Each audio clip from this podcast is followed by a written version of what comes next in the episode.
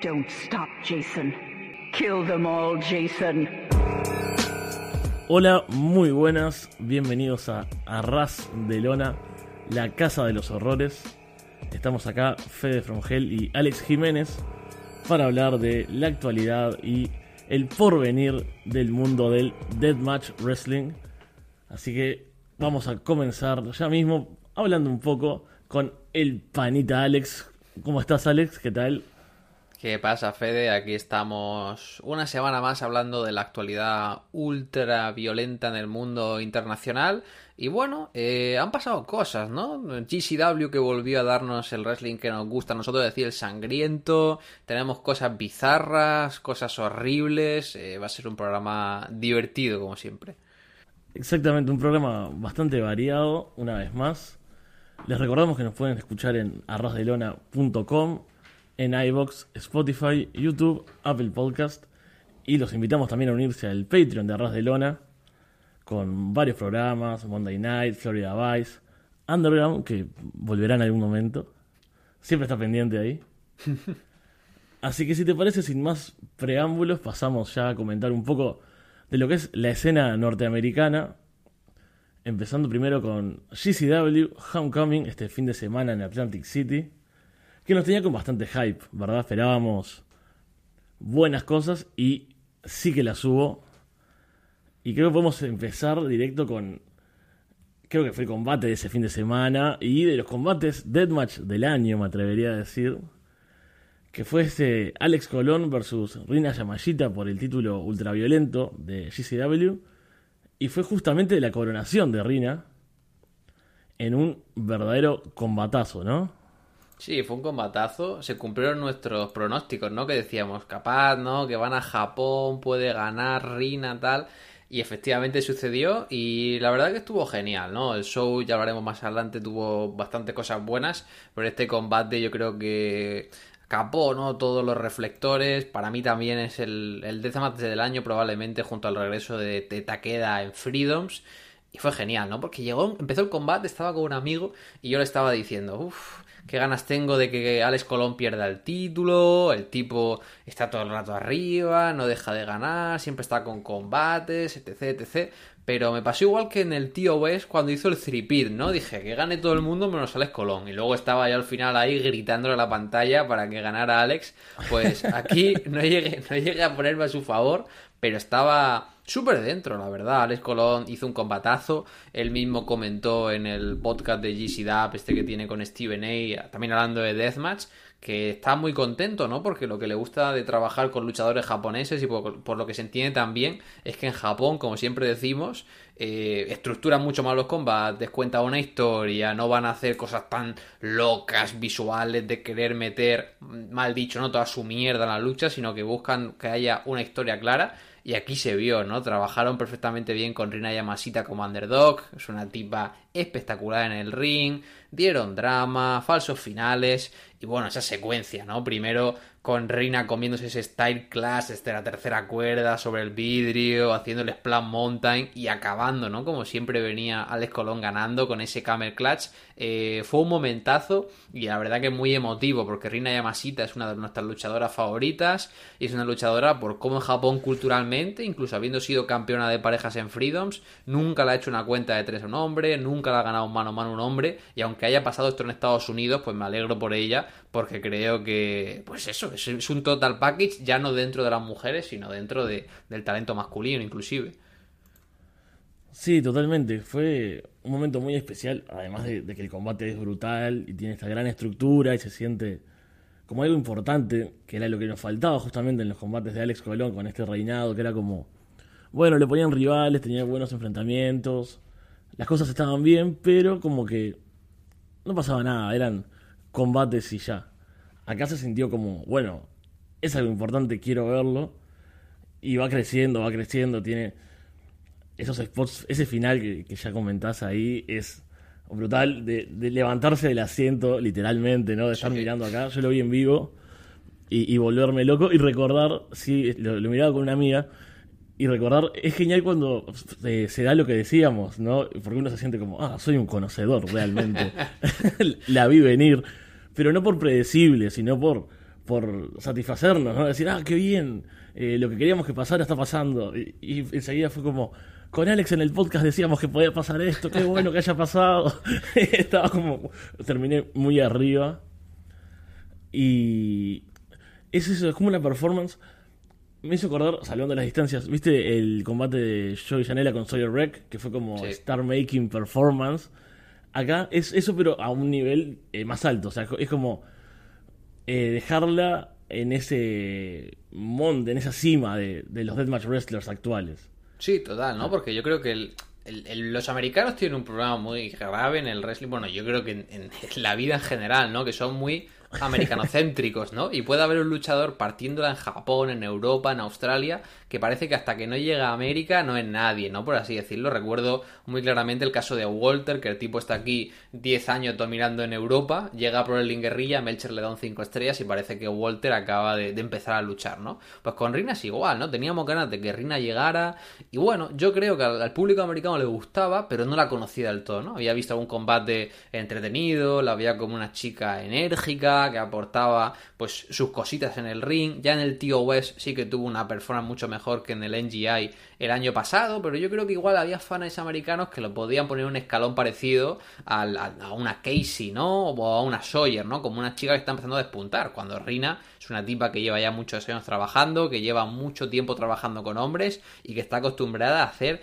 main events con gente como Jun Kasai, Masaoka o Minoru Fujita, ¿no? Entonces, este combate fue ese momento de decir, esta tía es genial, ¿no? Yo creo que el público está tan metido porque más allá de lo buena que es, de lo bien que vende y demás, es como que el público descubrió una estrella, ¿no? Y dijo, joder, yo lo puse luego en Twitter, ¿no? Dije, si os gusta, ¿no? Que sepáis que lleva mucho tiempo trabajando y el amigo con el que yo vi el show no conocía a Rina y acabó enamorado de ella, porque es que es literalmente una de las mejores luchadoras del mundo. Exacto, yo creo que pasa de dar el, da el paso, o por lo menos al gran público, de que no es que se codea con los mejores, sino que está entre los mejores. Exacto. Ese es como el, el detallecito, me parece, que, que deja este combate. Así que gran coronación de, de Rina, ahí ya quedamos súper arriba en este show.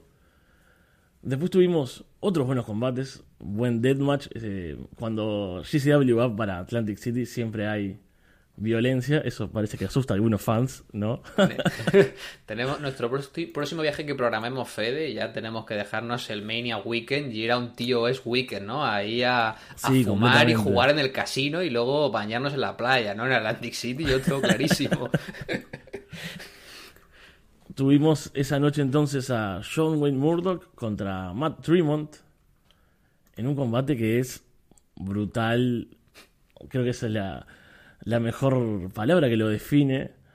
Muchas gasset plates y es inevitable pensar en, en, en esa definición tan clara ¿no? de la otra vez que era solo dos tipos de personas conocen las gasset plates, los fans del deathmatch y los ingenieros, porque estas piezas de metal tan horribles, o sea, la- las tienen como en unos palos que primero se pegan con eso mucho en los brazos, después bueno en la cabeza, la cara de Tremont llena de sangre, la clásica Crimson Mask, ¿no? Que, Sí. que se usa aparte- ese, ese lugar común Y aparte Trimon, que, que me encanta, ¿no? Porque es un luchador que me encanta, pero cuando está sangrando a mí me recuerda, siempre lo digo, ¿no? Con todo el respeto del mundo, como a un cerdo cuando está en la matanza, ¿no? Está él gritando sí. como loco, con la sangre cayendo a chorro, con esas piernecitas que tiene él, que empieza a hacer esos spaghetti legs que parece que, que no puede, que tira puños al aire y se cae a la lona, ¿no? El tipo le encanta el drama, o sea, es increíble como lo plasma. Sí, es ese, ese es el, el punto de Tremont, ¿no? El, el drama que, que te mete en cualquier combate, o sea, no tiene que significar algo, no es por un título, no es en un torneo, pero el tipo le encuentra siempre el, el punto justo a hacer que sea dramático. Y esos siempre tiene esos momentos, luche contra quien luche, te lo vende como algo espectacular, así que fue un combatazo también. Bastante combate impresionante, ¿no? Que, que yo creo que si Rina contra Alex se lo puede recomendar más o menos a todo el mundo, ¿no? Salvo un momento que juegan con cuchillos y demás.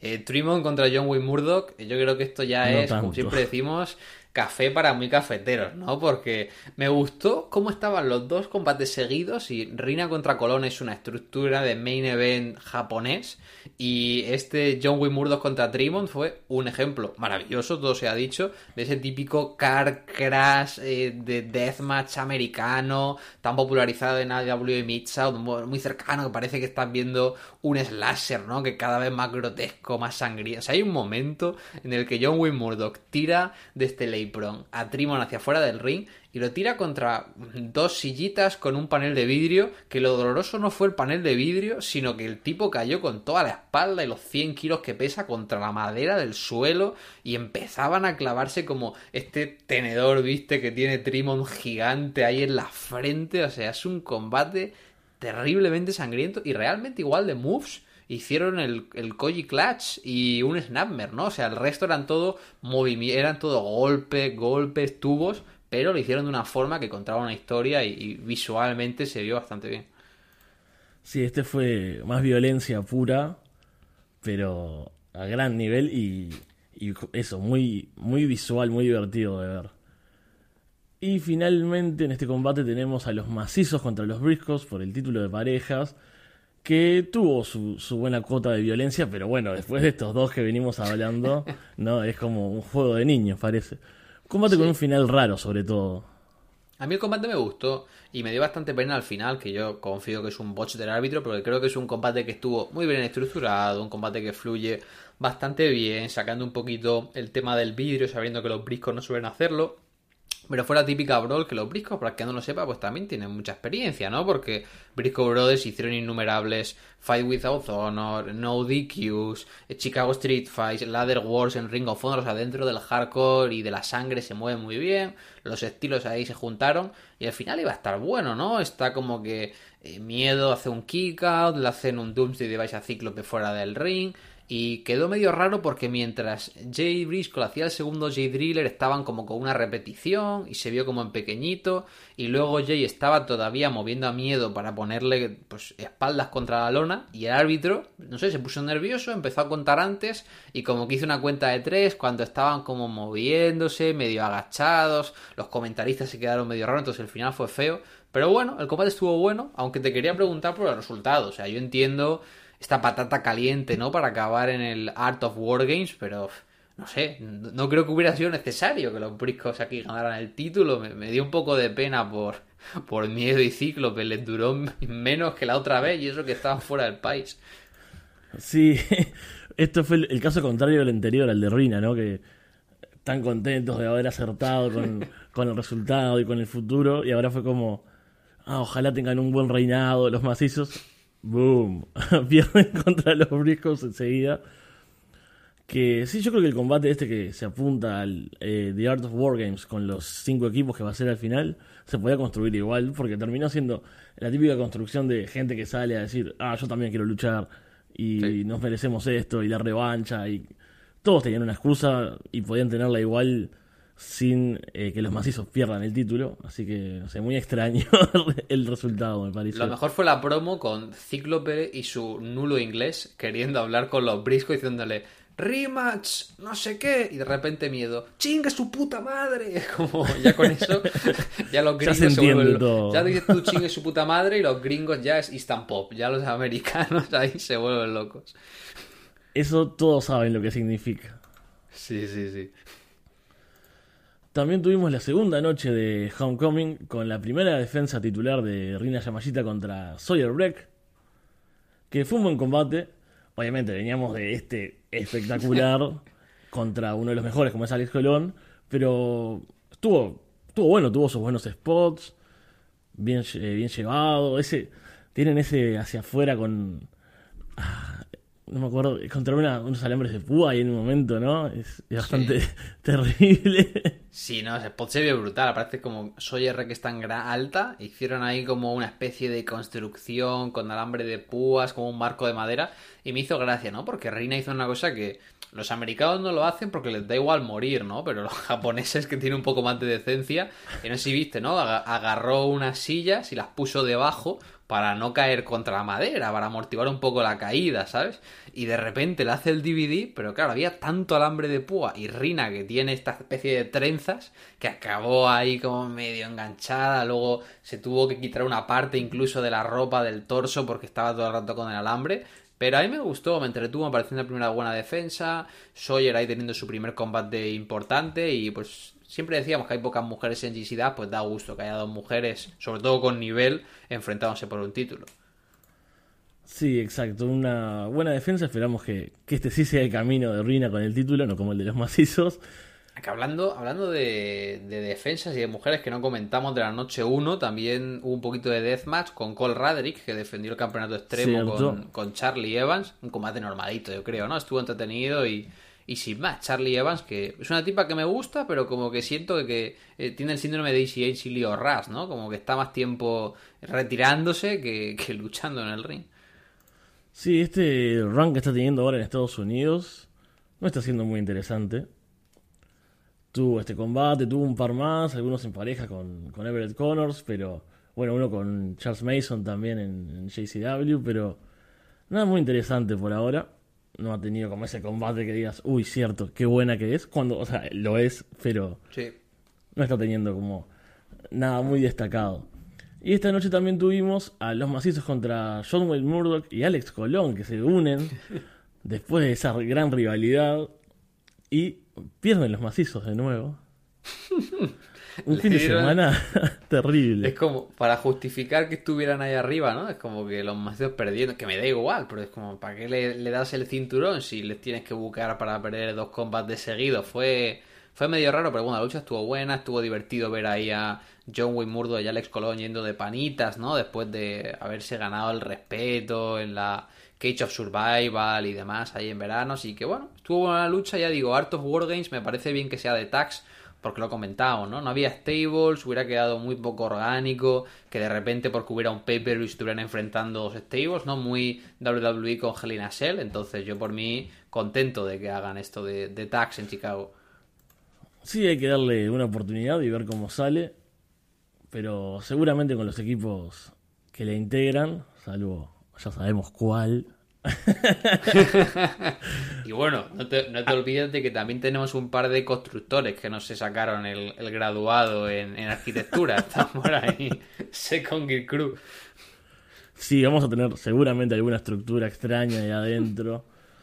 Pero lo que tiene de bueno es que como van a ser cuatro equipos, van a estar, no sé, cuatro por un lado, ellos pueden estar cinco minutos armando algo que no se va a sentir como que destruye el ritmo de un combate. Así que Esperemos que salga bien.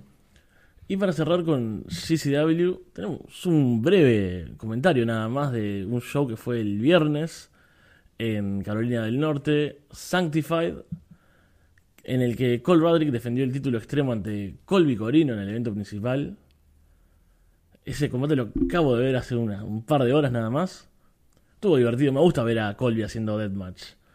Yo que le, le como un tiene un toque eso de, ser un buen luchador, que además le mete, en este caso, tubos de luz, sillas, también unas buenas construcciones con unas sillas, ¿no? Unas arriba de las otras, con las patas hacia arriba. Estuvo, estuvo bueno el combate.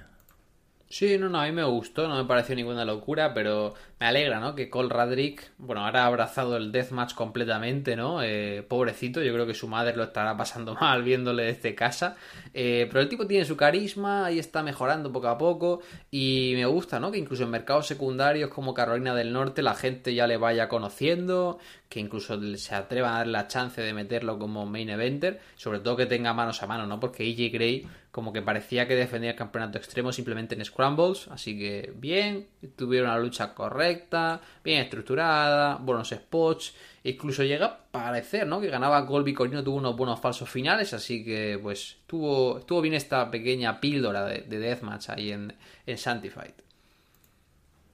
Si te parece, entonces pasamos a ICW No Holds Barred, que tuvo un sábado bastante intenso ayer donde tuvimos dos shows. El Ultra Violent Vortex, que fue este volumen 30, que era una cartelera sorpresa al estilo de los shows de PWG, los Mystery Vortex.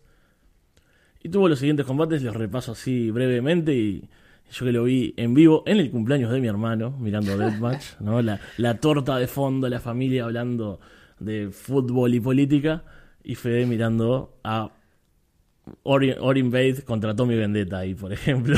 Hay, hay, hay prioridades. Cumpleaños hay todos los años y Tommy Vendetta y Orin Bite solo se pegan un par de veces en la vida, así que yo lo entiendo. Y uno siempre puede decir, como, la familia no sabe bien qué es lo que hace uno con esto de las luchitas, ¿no? Piensan que, que todo me da dinero, entonces, no, bueno, tengo que preparar un podcast, tengo que escribir para la web, tengo- digo cosas así. Claro. y no es que soy un loquito en el cumpleaños, es que soy un tipo muy trabajador. Claro, dice, no, es que tiene que pagar facturas, soy un hombre importante, tal, ¿no? Que queda incluso hasta bien, ¿no? Que lo digas, te dicen, ay, disculpa, Fede, que lo siento, que haya coincidido.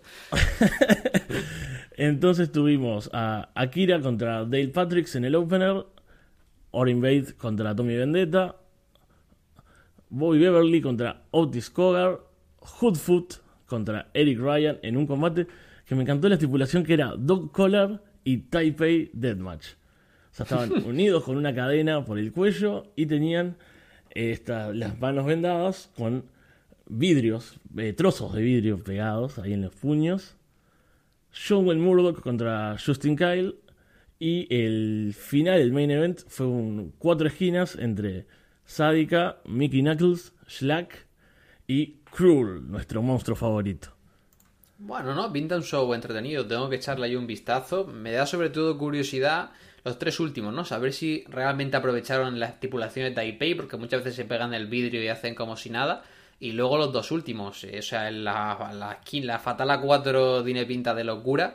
Y sobre todo ver a Justin Kyle haciendo Deathmatch ahí con John Wayne Murdoch también puede estar bien, ¿no? Porque si no me equivoco, el anterior Deathmatch que había hecho también fue contra John Wayne Murdoch, ¿no? Cuando el tipo era campeón, me suena que lo defendió en, en Indianápolis, en, no sé si te acuerdas, en ese venue donde hizo la collective de la pandemia, GC Dap y Ah, tal, sí, ¿sabes? me acuerdo Que fue ese. ahí sí da para hacerlo, no sé, entonces me da curiosidad ver qué tal estuvo eso.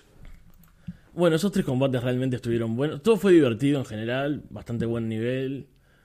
Hoodfoot contra Eric Ryan, creo que estuvo bien utilizado. Los dos eh, elementos de la estipulación: ahorcarse un poco con la cadena, pegarse en la frente, sobre todo para lastimarse con los vidrios. No te digo que fue wow, qué gran uso, pero estuvo bien. Wayne Murdoch contra Kyle fue divertido, sobre todo porque Murdoch sale, ahora está como heel en, en ICW. Entonces sale y critica que iba a luchar contra Reed Bentley, pero no está, que lucharía contra Alex Colón, pero menciona a JCW porque ahora, eh, porque ahora- eh, GCW, perdón, porque ahora él está ahí y tiene como esta pequeña rivalidad de empresas que él mete. Y sale Justin Kyle como, bueno, va a cerrarle la boca, ¿no? Porque es este tipo enorme, in- intimidante que viene, y todavía en un deathmatch es aún más peligroso. Y recibe enseguida, se para así para recibir un tubo de luz en el medio de la frente. Y ahí atropella a John Murdoch y ahí empieza este. Este, este arrollador combate porque Justin Kyle es eso, eso, es una planadora. Estaba buscando la palabra justa. Porque es, es- es eso, el tipo se lo lleva por delante, lo levanta, lo tira. John Wayne Murdoch es un tipo bastante grande aparte. Y Justin Kyle lo hace ver como si fuese un junior por momentos. Así que es muy divertido. Y el Fatal Four Way es lo que te puedes imaginar con esos cuatro. Es caos por todos lados. Hay sillas tiradas. En un momento hay una un colchón de sillas, tubos de luz. Viste que Slack tiene esa costumbre hermosa de estar luchando entre el público prácticamente y tirarle todos los tubos en la cabeza al rival a medio metro de la gente. Es todo un descontrol, pero un descontrol desde que nos gusta. Así que yo creo que los vas a disfrutar estos tres combates. Bueno, bueno, tiene buena pinta y estaré intentando echarle un ojo. Y pendientes también estamos del volumen 31, que también luce bastante bien. Todavía no subieron a la hora que estamos grabando esto el VOD a Independent Wrestling TV. Pero no sé si leíste tú algo. Yo he leído bastante buenos comentarios y he visto sobre todo que el pobre de Hoodfoot volvió a caérsele un trozo de carne del brazo contra Sádica. Eh, ya tuvo ese infortunio, ¿no? Contra Slate. Y no sé si estará bien o no. Acabó el combate por lo que he visto. Pero tuvo una herida bastante profunda en el brazo también contra Sádica. Que por cierto, está súper bien de forma. Leí, no sé si estaba entrenado con Pirata Morgan y otro mexicano también. Y perdió mucho peso. Y parece una luchadora nueva, la verdad. Sí, se ve completamente diferente. Cambia el aura. Creo que sigue siendo intimidante porque sigue, siendo- sigue estando loca. O sea, sa- sale y te va a matar. pero no es como. No sé, le cambia bastante, me parece, lo que transmite y, y hasta se ve mejor para los movimientos. Es una cuestión, ¿no? De, de que hay cosas que le salen más fluidas al tener bastante menos peso, no sé, algún movimiento, una bracarrana, una cosa así, sale mucho mejor también. ¿Qué más tenemos en la escena americana? Estuve viendo el Like a House de H2O, ¿te acuerdas que habíamos hablado un poco de lo Sí. que se venía? La verdad, un poco decepcionante. Yo quería mirarlo, pero como tampoco te veo muy entusiasmado, incluso con el Casey contra Tremont y tal, y luego también estaba Brandon contra Lucky 13, eh, ¿hay algo reseñable o son típicos combates que pasa? Bueno, lo único que he visto que me parece reseñable es que leí que quieren hacer como una Wargames con dos rings en, en el venue que hace siempre H2O en el Training Center, que es enano. O sea, yo creo que si pones dos rings, la asistencia como mucho va a ser de 15 personas. Sí, pensaba eso mismo cuando, cuando vi el anuncio. Van a, a luchar solo para, para ellos mismos y para la gente que lo pueda ver por IWTV, porque no sé cómo van a meter dos rings ahí. No hay nada muy reseñable, o sea, el Casey Kirk contra Tremont estuvo bien, pero no fue lo mejor de ninguno de los dos. Y el Lucky 13 contra Brandon Kirk, que lo vendían como ese Violent by Design, Deathmatch por el Danny Hawk Hardcore Championship, con diseños de Danny Hawk. No sé cuál era el diseño de Danny Hawk. ¿Sabes lo que había? Eh. ¿Viste? Era como un cesto de la ropa sucia, digamos, ¿no? Como un canastito ahí. Con carpet strips atravesadas en las rendijas, ¿no? Como en los espacios así del... Y hicieron un spot sobre eso que tampoco quedó muy bien porque, nada, es como que lo, lo aplastó nomás. Yo, yo vi un clip del final que me pareció horrible, que es que de repente eh, Brandon Kirk pone a Lucky 13 en el ring, lo tira ahí, y entonces le pone encima lo típico, ¿no? La cabeza de los pies una silla, le pone un panel de vidrio encima y prende en fuego el panel de vidrio. Y se sube a la tercera cuerda como a lanzarse encima de él y obviamente Lucky lo esquiva y le tira encima. Yo pienso, ¿qué iba a hacer Brandon Kirk? O sea, Brandon Kirk iba a lanzarse contra el fuego, a quemarse vivo y de paso darle a, a Lucky, ¿no? Como que me pareció este típico spot que dices, está claramente mal pensado porque se ve obvio que lo va a reversear. O sea, ¿para qué te vas a tirar al fuego con, con un elbow? Sí, eso estuvo bastante mal ahí, la verdad. Un poco decepcionante. Ni siquiera hubo un Psycho Driver Fuck Your Life de, de Brandon Kirk. Así que completamente decepcionado. Hubo algunos otros deathmatch, pero nada, entretenimiento. Combates como para mirar mientras uno almuerza, como siempre digo. Bueno, bien, sí, sí. No quería dejar pasar la oportunidad de comentar un poquito de XPW que tuvo otro evento, Night of the Reckoning, que tuvo dos deathmatch. Uno de mujeres, no muy interesante la verdad. Así que como no nos gusta hablar demasiado mal de las cosas, no nos vamos a detener. Estaba Mickey Knuckles, Blue Dark Shaitan y Sage Sin Supreme. Se hizo larguísimo. No lo recomiendo mucho. Salténselo si se lo cruzan. Pero tuvo Slack defendiendo el King of the Deathmatch ante Necro Butcher. Que bueno, Slack que por fin tiene cinturón, que estaba saliendo siempre a defender ese cinturón y ahora ya tiene su campeonato, así que, a ver, Slack contra Necro, yo no he visto este, recuerdo el anterior que tuvieron en el primer No Holds Bar de Up, no sé si recuerdas, ahí en Nueva Jersey, que fue cuando Necro le dio la camiseta de Choose Death y tal. Estuvo medio raro porque Negro era justo antes de que le volviera a, salir el cáncer, ¿no? Y era cuando estaba bastante mal de forma. Entonces, ¿qué tal Necro 2022 contra Slack? ¿Estuvo decente, divertido, horrible o un poco de todo? Estuvo divertido y horrible, sobre todo. Esas son, creo que, las dos eh, palabras que lo definen más. Es un caos. Eh, genial. Primero tienen. Ahora Necro está como. No sé, por lo menos en XPW, esos combates que lo vi. Como. Bueno, siempre fue así, pero. eh, volvió a ser un brawler. Entonces salen y se dan puñetazos como locos ahí en el medio. Como en el combate con Big Show, aquel. Sí. Que termina con él noqueado. Empiezan así, se dan un montón de puñetazos, hay muchas sillas, en un momento hay unas mujeres, yo estoy un poco perdido en XPW, Eso, eh, pero bueno, saben qué tipo de mujeres si hablamos de XPW, ¿no? es Sí. como un estereotipo de mujeres, digámoslo así. Y en- entran, entonces en un momento ellos no están en ningún lado, hay tres mujeres, no sé, que se atacan. Sé que una es conocida de ahí de XPW, o sea, son, es una manager o algo. Ni lo retuve realmente. Este show era muy tarde en la noche. Estoy viendo a Slack contra Necro Watcher y no sé dónde están, así que mi atención ya es cualquier cosa. Pero lo divertido acá es que termina con una lluvia de sillas, Ok. ¿no? Ese estilo, no sé, ECW, Old School. Y el, el comentarista poniendo súper over ese momento. Hace 20 años que no pasa algo así. Bueno, fue como- bueno. Eso es, es un poco falso, ¿no? Porque yo, lo- yo solo en Ring of Honor lo he visto como tres veces, entonces... Y, y- y fue como forzado, ¿no? Slack pidiéndole a la gente que tire las sillas. Eh, quedó raro, pero siempre es algo divertido de ver. Este, este Sí. combate, sí, si se lo cruzan, mírenlo porque es eh, un descontrol divertido una vez más. Bueno, ahí tenemos a Slack y también vi que no en el Deathmatch, pero que Masada era campeón normal de XPW. Así que tenemos a Masada y Slack como campeones, que son gente que nos gusta. Veremos si en el próximo show pues, les ponen ahí con, con mejores rivales. Sí, ese combate de Masada me lo salté, pues, como te digo, era muy tarde ya. Y era contra Brian Cage y Willie Mack. Uf. Uf. Entonces dije, no, acá no va a haber nada demasiado valioso para mí. Es como si hubieran metido a, a Masada en un combate de lucha underground, ¿no? Sí. Faltaba Darío Cueto ahí.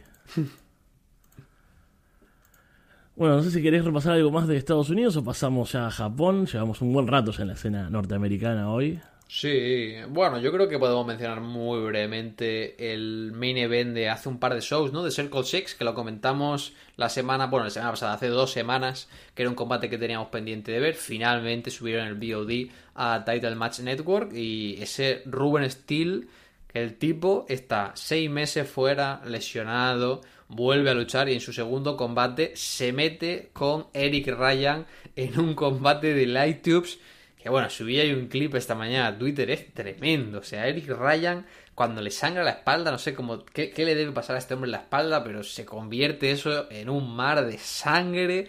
Y luego cuando Ryan empieza a matar a Ruben Steel, que si con la Drosky, y hay unos spots que le pone el tubo eh, en la frente, coge un tenedor y empieza a clavarle el tenedor y le va rompiendo tubos clavándole el tenedor y digo, qué poco respeto por su cuerpo aquí Ruben Steel, pero bueno, lució genial, eso sí, el final yo creo que te pasó un poco igual camino, fue lo típico de nuevo, sale Bev, entretiene al referí, eh, de repente Ryan lo tira, le empieza a pisar un poco la cabeza, ¿no? Estamos un poco cansados, pero yo creo que es un- una lucha recomendada si os gusta el, el deathmatch americano. Sí, salvo ese detalle del final, es un combate muy violento, muchos tubos de luz, mucha sangre. Eso es cuando el ring queda bañado porque los dos están completamente destruidos, sobre todo, como decís, la espalda de Eric Ryan, que es lo, lo más llamativo. Y Ruben Steel, una lástima lo de la lesión después de tanto tiempo afuera. Volvió, tuvo este gran combate. Estaba buqueado para ICW también y no pudo estar. Así que esperamos que vuelva pronto a, a matarse con más gente, que es lo que, lo que mejor sabe hacer. Ahora sí, si te parece, pegamos el salto y vamos a Japón, que tenemos un par de cosas también interesantes. Se viene cerrando, como ya veníamos hablando en, en los shows anteriores, el torneo de Big Japan, el Bloody, Bloody Musou Tournament. No Tremendo nombre. Musou, Musou, vaya a saber. que termina en Deathmania X 10, este show del 28 de agosto, la semana que viene, Con la final que voy a tratar de leer eh, todo esto, porque me encanta, yo sé que esto es mucho mejor leer, eh, verlo escrito que escucharlo, pero acompáñenme, vamos a intentarlo. es el Big Japan Deathmatch Heavyweight Title Bloody Musou Tournament Final, o sea, la final del torneo, por el título Deathmatch, es un Fluorescent Light Tubes Jungle Deathmatch. ¿No? Ah. Muchos tubos de luz, básicamente. Podemos resumir que la final del torneo por el título va a ser con muchos tubos de luz entre Abdullah Kobayashi y Hideyoshi Kamitani.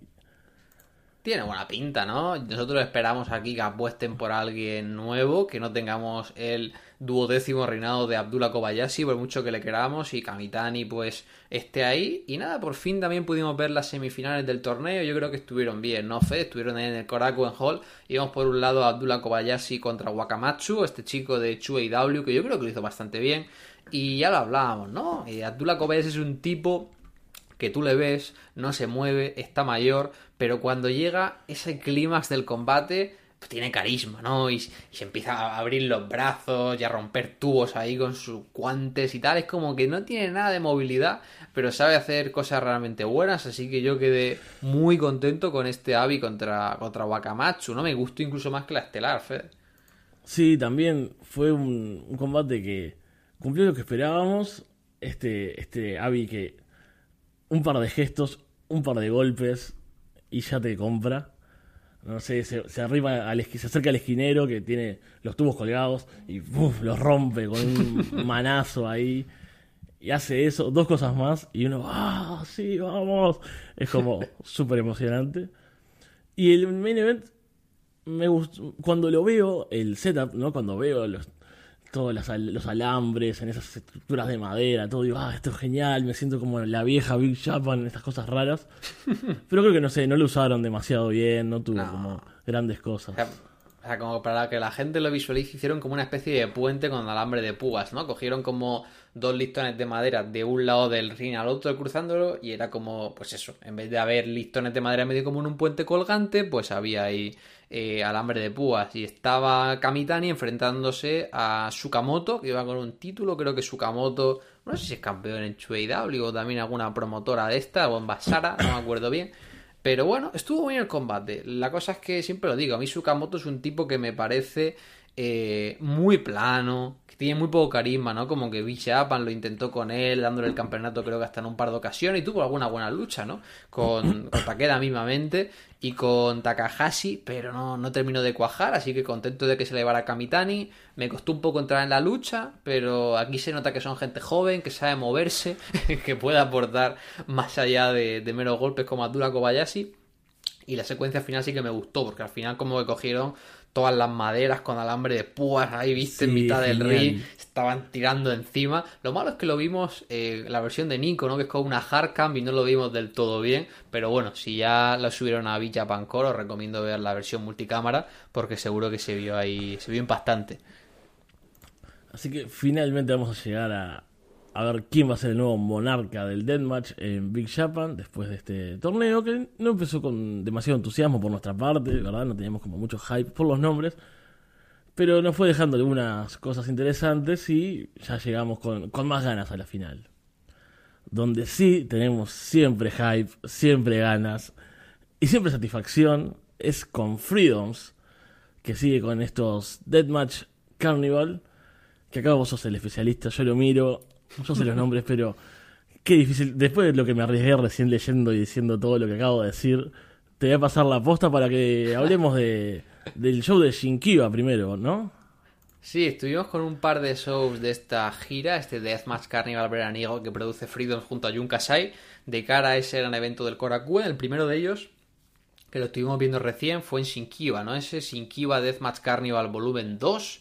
Y bueno, fue un show muy divertido. Yo creo que la undercard de Freedoms es de las más variadas de Japón porque mezclan pues combates de pareja mano a mano, veteranos como Sasaki, Gentaro, eh, Takaiwa, la gente joven de Chui W ahora o Dragon Libre y compañía, pero nos centramos en los estelares que yo creo que funcionaron bastante bien. Tuvimos por un lado a Jun Kashai y Masashi Takeda, ¿no? Recordando ahí sus días de Unchained, que derrotaron a ERE, a Ere, que estaba representado pues por el, dúo dinámico eh, Mogami y, y Huki. Eh, así que fue un poco Mogami contra Kasai y Takeda.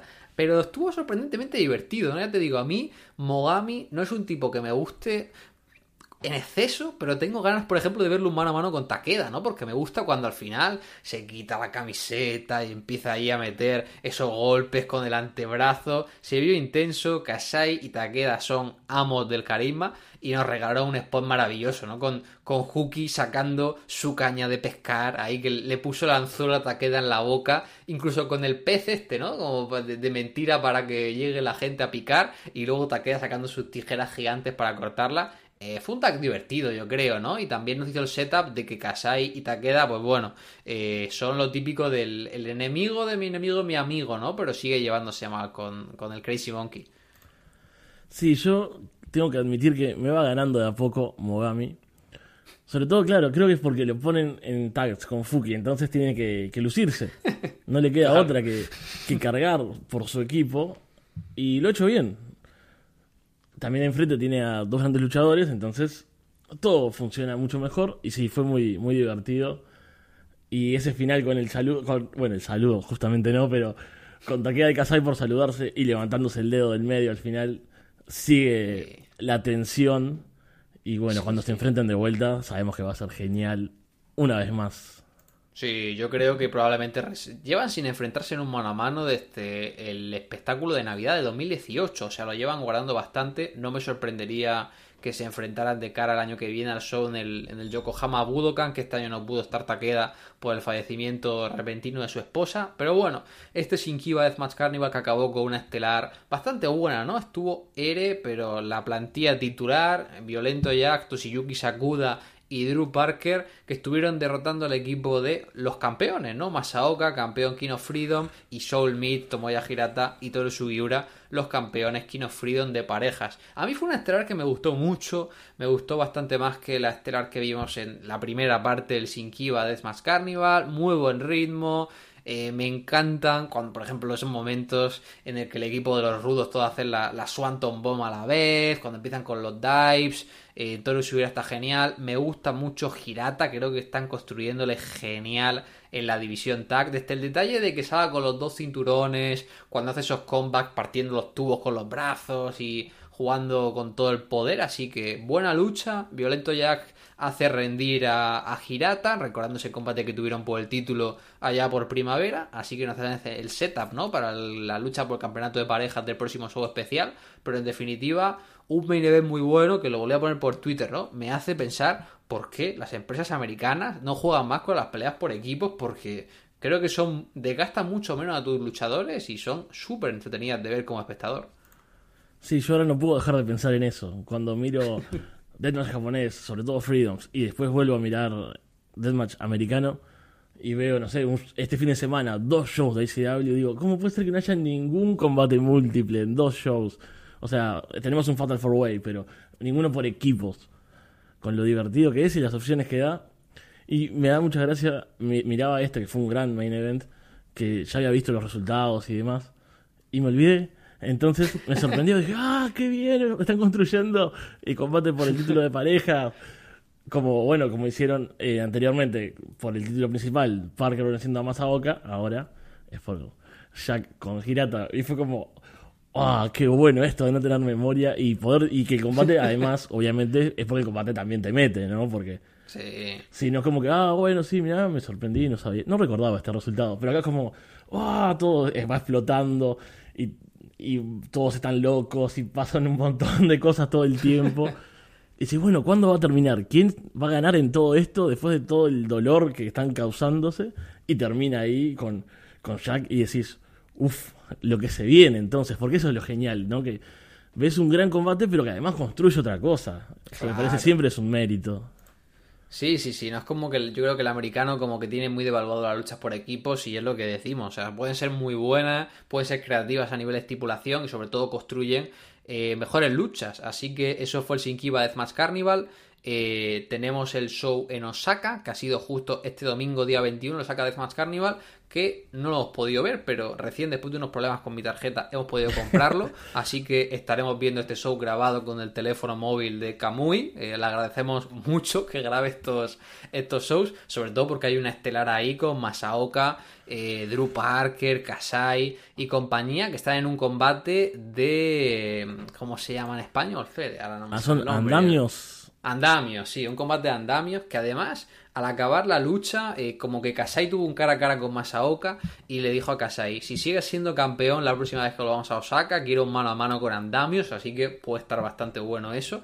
Y todo ya nos deja de cara al 29 de agosto, la próxima semana, ese Tokyo Deathmatch Carnival Volumen 2, que tiene pues un undercard como siempre divertida, y destacamos esos dos combates bueno, más que dos combates, tenemos tres combates destacados, ¿no, Fe? Tenemos a Takeda y Minoru Fujita enfrentados a Kasai y Rina Yamashita. Será divertido también ver a Rina con el campeonato de GC Dub, enfrentándose a Fujita, que han sido compañeros. Luego tenemos la, pelea de parejas que dijimos, ¿no? Con Hirata y Sugiura enfrentándose a Violento Yaki Sakuda, que no me sorprendería que ganara Ere. Y luego tenemos la estelar Drew Parker contra Masaoka. Fede, ¿cuál es tu pronóstico para esto?